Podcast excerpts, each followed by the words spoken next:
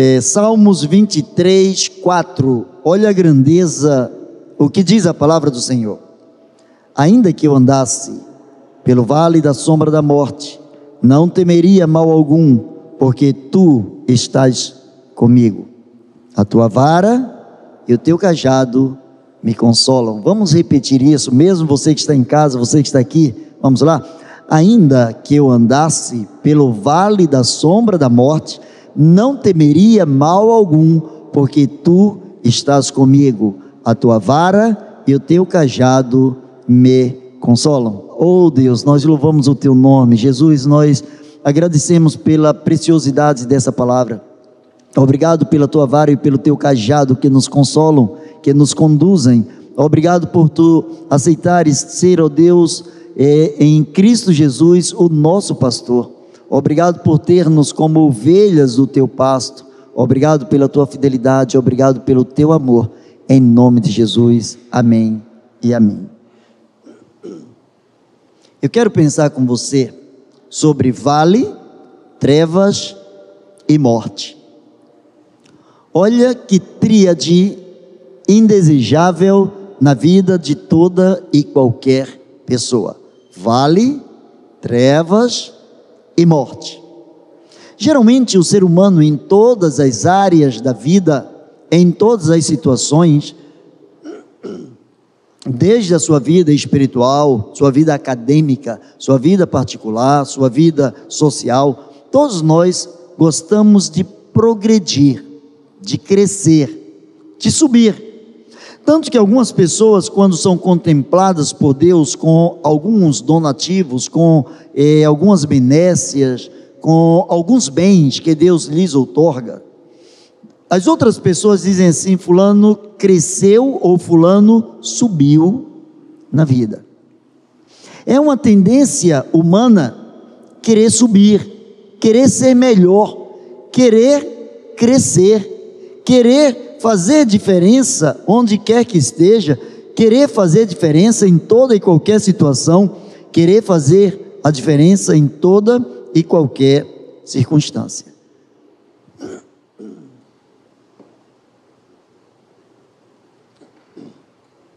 Quando se fala em montanhas, quando se fala em Alpes, quando se fala é, em lugares elevados, as pessoas atribuem a esses lugares alguns privilégios, as pessoas descobrem nesses lugares alguns privilégios que com certeza o vale não fornece. Por exemplo, você que é aqui do estado do Rio de Janeiro ou mora no Rio de Janeiro, você que conhece é, a região serrana, você que vai a Petrópolis, você que vai a Teresópolis, lá de cima você contempla toda a Baixada Fluminense, você contempla a capital fluminense, você contempla o Rio de Janeiro, você começa de lá de cima, você tem uma visão totalmente diferenciada daqueles que estão inseridos, daqueles que estão aqui na Baixada. Aqueles que estão no vale, aqueles que estão no lugar mais baixo, a sua visão termina sendo menor o alcance à sua vista é bem menor, é bem mais reduzido do que quando as pessoas estão nas alturas. Quando, por exemplo, você anda de avião, lá de cima você vê todo o espaço terrestre, você vê toda a área é, terrestre como se fossem pequenas paisagens, diferente daquilo que você vê quando você está transitando a pé de carro ou é, de, um, de um outro tipo de locomoção, e você tem uma vista privilegiada. Mas quando se fala, fala de vale, as pessoas começam a imaginar um lugar onde se depositam as coisas que não prestam. Por exemplo, quando a gente vai lá para Ezequiel, a gente lembra daquela passagem famosa do vale dos ossos secos. E o que estava jogado ali dentro do vale? ossos secos. O vale, por vezes e quase sempre, serve como lugar de restolho, lugar de guardar aquilo que é indesejado. Geralmente, quando nós não queremos alguma coisa, nós jogamos nos lugares mais baixos. As pessoas às vezes cavam determinados buracos e colocam dentro desses buracos, dentro dessas crateras, as pessoas colocam aquilo que é indesejado. Geralmente, o vale é um lugar indesejado pelas pessoas. Raramente as pessoas tiram um grande privilégio, tiram lições, se bem que o vale é cheio de lições, as pessoas nem sempre param para experimentar as lições que o vale pode fornecer. Às vezes o vale é confundido como um lugar de abandono. Quando nós estamos passando por uma situação difícil, é natural que as pessoas utilizem é, um evangeliquez, as pessoas usem uma linguagem evangélica para dizer: eu estou passando pelo deserto ou estou passando pelo vale. Isso significando, eu estou passando por um momento de sofrimento, eu estou passando por uma situação que tem sido desagradável para mim. Eu estou convivendo com uma situação que não é legal, uma situação que mexe comigo, que mexe com os meus pensamentos, mexe com eh, os meus ideais, com os meus sonhos, que mexe com todo o meu emocional, com o meu espiritual e, consequentemente, também com o meu físico. Mas também no vale, o pastor está presente. O vale, o lugar que muitos não querem ir, a palavra do Senhor diz: ainda que eu andasse pelo vale, ainda que eu estivesse lá no mais profundo, ainda que eu estivesse numa situação indesejável, o pastor estará ali comigo. Jesus, o meu pastor, estará ali comigo, independente da situação. Precisamos crer que esse pastor, certa vez ele nos disse: Eis que eu estou convosco todos os dias todos os dias. Não apenas nos dias de montanhas, mas eu estarei convosco todos os dias, inclusive nos dias dos vales. Inclusive nos dias em que as coisas parecem fugir do controle. Inclusive nos dias em que parece que até o próprio Deus nos esqueceu, ou mesmo que Deus já não nos escuta, de acordo com a necessidade. O vale é lugar de grito, é lugar em que as pessoas recorrem ao socorro. O vale é o lugar em que as pessoas querem sair o mais rápido possível, mas no vale também, o vale pode nos mostrar que ele, com suas consequências, com as dores, com as enfermidades, com as necessidades, com a falta de determinadas coisas e em determinados aspectos e circunstâncias, o vale nos ensina que o pastor sempre estará presente em nossas vidas. É muito fácil dar glória a Deus quando tudo vai bem. É muito fácil glorificar o nome do Senhor quando tudo na sua vida está 100% de acordo com aquilo que você imaginou, de acordo com aquilo que você calculou. Mas é preciso também chegar no vale e glorificar a Deus. Embora o vale geograficamente esteja bem abaixo é, do espaço que nós chamamos de céu, ainda que geograficamente o vale esteja bem mais distante, ele serve para nos ensinar que não são circunstâncias, nem são situações geográficas que são capazes de nos afugentar, de nos isolar ou de nos afastar do próprio Senhor, do pastor das nossas almas. Porque mesmo no vale, ele desce ao vale para dizer a você que é ovelha, ele desce ao vale para dizer a mim: eu estou aqui com você, ainda que você ande pelo vale, eu estarei com você, estarei consolando você, eu estarei dirigindo você. Mas existem as trevas, e quando nós pensamos em trevas, nós pensamos sempre em coisas ruins. De praxe, as crianças têm medo de trevas. Se nós colocarmos uma criança num lugar escuro e fecharmos a porta, possivelmente essa criança, com a sua imaginação, ela vê, coisa, ela vê coisas que não existem dentro daquele ambiente. as trevas é uma situação ou uma instância onde a insegurança chega na vida do ser humano. É um lugar gélido, sem aquecimento. Lugar de trevas significa lugar onde existe ausência de luz. E luz significa calor, e calor é vida. E lugares gélidos, lugares sem aquecimento, são lugares que trazem uma situação que parece chamar a própria morte. Quando nos encontramos em trevas, geralmente associamos trevas ao pecado, associamos trevas é, às situações que nos afastam de Deus, é, associamos as nossas desobediências, associamos as coisas que é, no dia a dia nós não conseguimos conviver com tais coisas agradando o próprio Deus, mas as trevas, diz a palavra de Deus, que nem mesmo as trevas conseguem nos esconder de Deus. Não nos esconde do Supremo Pastor. O salmista chega a dizer que para ele o dia e a noite são a mesma coisa. Deus tem um olhar penetrante, Deus tem um olhar diferenciado. Deus tem um olhar muito mais que o infravermelho. Deus tem um olhar que vai no âmago da alma, que vai no nosso pensamento. A palavra não chegou à boca e eis que tudo em mim, diz o salmista, tu já conheces. Tu conheces as trevas, tu conheces as minhas inseguranças, tu conheces a minha gelidez, tu conheces as situações que me paralisam, tu conheces as, conheces as coisas que me levam a sentir ânsia de morte. Mas as trevas também nos ensinam. Valorizamos muito mais a luz depois que nós saímos das trevas.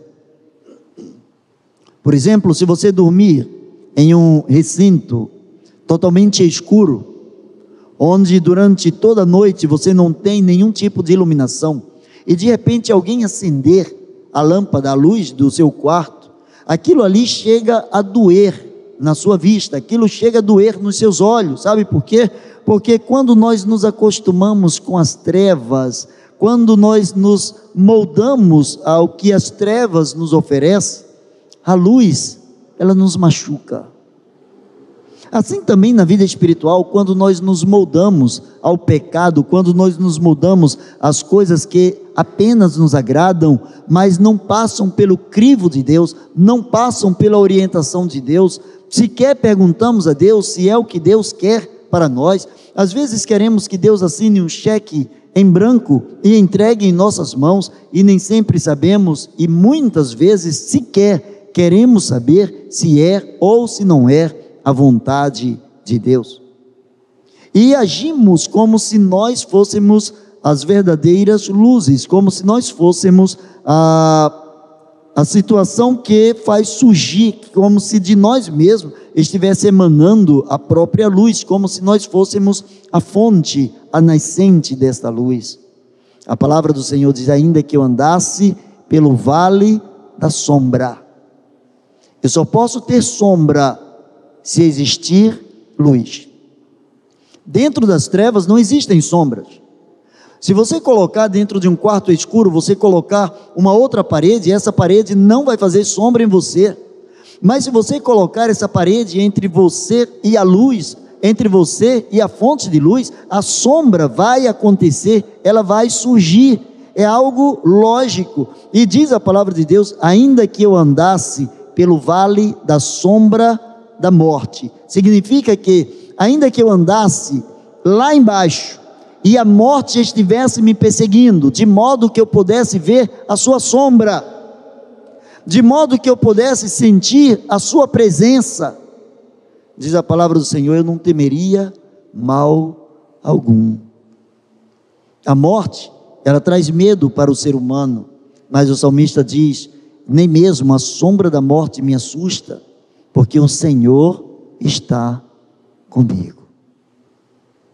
Quando nós entendemos que Jesus está conosco, quando nós entendemos que Jesus está em toda e qualquer circunstância, em toda e qualquer situação, nos segurando pelas mãos, quando nós entendemos que Ele não abre mão de andar conosco, nós começamos a trilhar caminhos diferenciados. O nosso coração começa a ser colocado aos pés do Calvário, da cruz do Calvário. Os nossos corações começam a se quebrantar, os nossos corações começam a morrer para eles mesmos, para que possamos dizer, como o apóstolo Paulo também pôde dizer: Não vivo mais eu, mas Cristo vive em mim. Morte é o final de um ciclo na vida. O que, que nós entendemos por morte? Entendemos por morte uma, situa uma situação, uma instância, um momento em que as pessoas deixam de existir, é dentro do corpo físico, quando devolvem ao pó, devolvem à terra o corpo físico e o seu espírito segue para Deus. A esse momento, a essa bipartição, a essa separação, a esse apartheid, é, a esse momento, esse hiato entre é, a vida do lado de lá e a vida do lado de cá, nós chamamos isso de morte. Significa, nós dizemos que alguém morreu quando terminou um ciclo na sua vida, terminou o ciclo da sua existência aqui na terra, deixou de existir aqui para a gente, mas a sua vida continua, porque a morte também é o início de algo melhor. A morte é o início de algo melhor. Jesus falou que se o grão de mostarda, se a semente não morrer, fica ela só mas se morrer, ela, ela libera, ela cresce, ela frutifica, ela faz com que outras sementes, outros frutos saiam dela. A morte não é simplesmente o final, é o final de um ciclo, mas também é o início de algo melhor. Ainda que eu andasse pelo vale da sombra da morte, ainda que eu sentisse praticamente o fungar da morte, perto de mim, ainda que eu sentisse a morte querendo me abraçar, diz a palavra do Senhor, eu não temeria mal algum, sabe por quê? Porque tem alguém que me abraça antes da morte me abraçar. A morte também é um momento de indagação. A morte pode ser vista como um momento de indagação, de questionamentos. Nós encontramos Gideão quando é, ele teve que lutar contra os inimigos do povo de Deus. Ele perguntou, ele questionou se o Senhor está conosco, porque tudo isso está nos acontecendo. Existem situações que o ser humano começa a perguntar: se o Senhor é meu pastor, se Ele está comigo, por que determinadas coisas estão acontecendo? Se o Senhor está comigo, por que eu preciso passar pelo vale? Se o Senhor está comigo, por que eu percebo a presença da sombra da morte? Se o Senhor está comigo, por que todos os males me acontecem? Exatamente porque o Senhor está com você. E essas coisas não são superiores ao seu Senhor. E se o Senhor não estivesse presente? Seria a lógica de você não passar pelo vale? O vale, a sombra da morte, são consequências comuns de uma vida humana, com ou sem Deus, com ou sem o pastor. Passar pelo vale todo ser humano passa em algum momento, em alguma circunstância, em alguma situação, nós somos como que impelidos a andarmos pelo vale.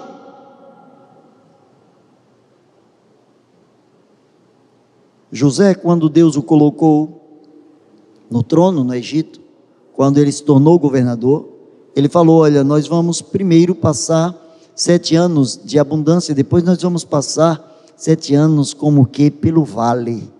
Nós vamos passar sete anos como que não tendo nada, passando pelo deserto. A morte vai chegar em sete anos. Durante sete anos a terra não vai produzir, a morte vai chegar. Mas o que fez José? Ele sabia que Deus, o seu Senhor, Deus, o seu pastor, estava com ele. E isso não o fez temer. Assim como Gideão, que pergunta se o Senhor está conosco, porque tudo isso nos aconteceu. Se Gideão não tivesse feito essa pergunta, talvez Gideão não tivesse a resposta que Deus lhe daria. Deus responde às nossas é, indagações, aos nossos questionamentos, não do nosso jeito, não no momento em que nós queremos, nem com a resposta que nós almejamos, mas segundo o propósito do seu coração. Deus pegou esse mesmo Gideão, que parece desconfiar que Deus já não estava ouvindo a oração do seu povo, parece desconfiar, parece não fazer lógica na sua mente Deus está conosco e o inimigo nos oprime, Deus está conosco e estamos vivendo momentos terríveis, Deus está conosco e o nosso coração está abalado. Não parecia fazer lógica. E Deus chama esse coração que estava trabalhando em cima da lógica humana, que não tinha respostas contundentes, satisfatórias no seu interior. E Deus o chama para o treinar dentro da água.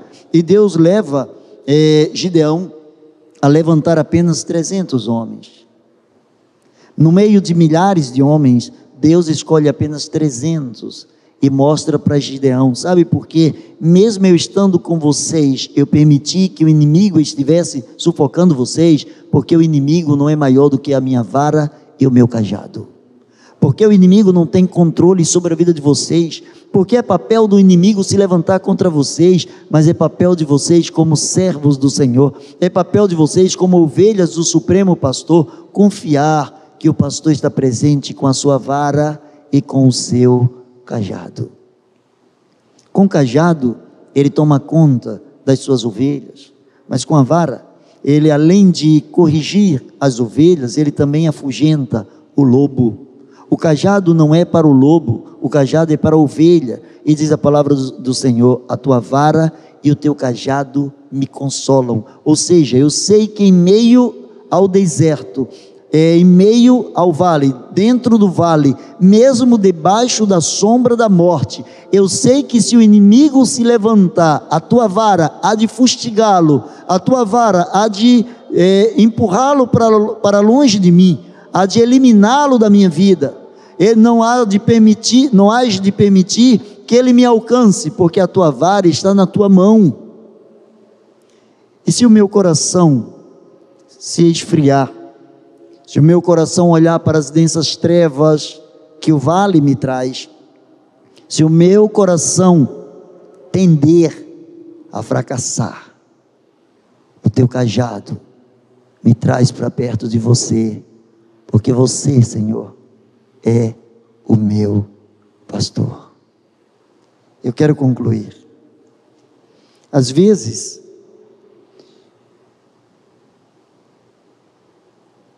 esses medos tendem a mudar o nosso coração.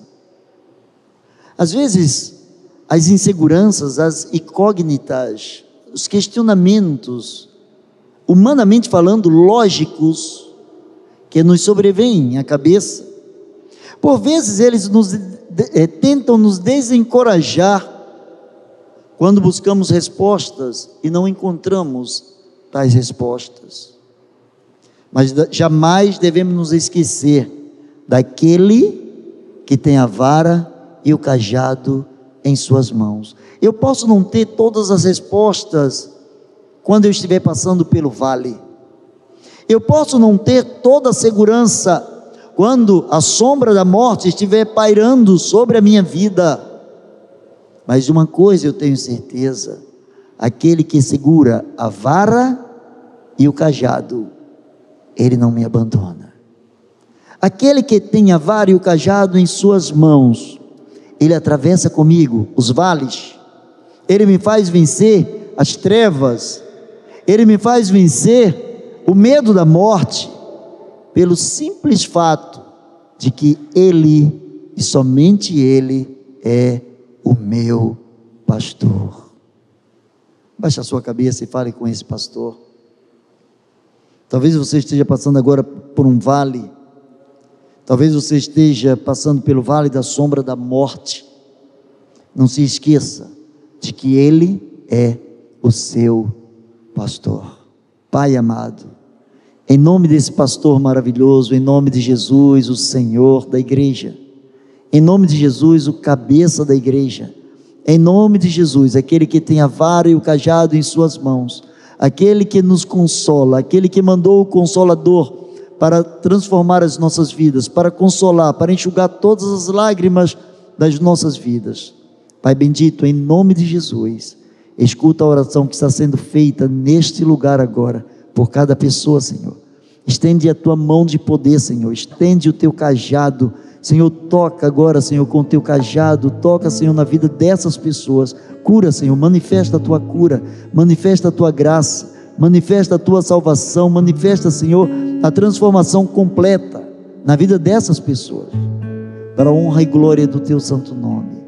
Que tu sempre has de continuar sendo, Senhor, sempre serás o nosso pastor. Por isso te louvamos, te agradecemos, em nome de Jesus. Amém e amém. Deus abençoe você.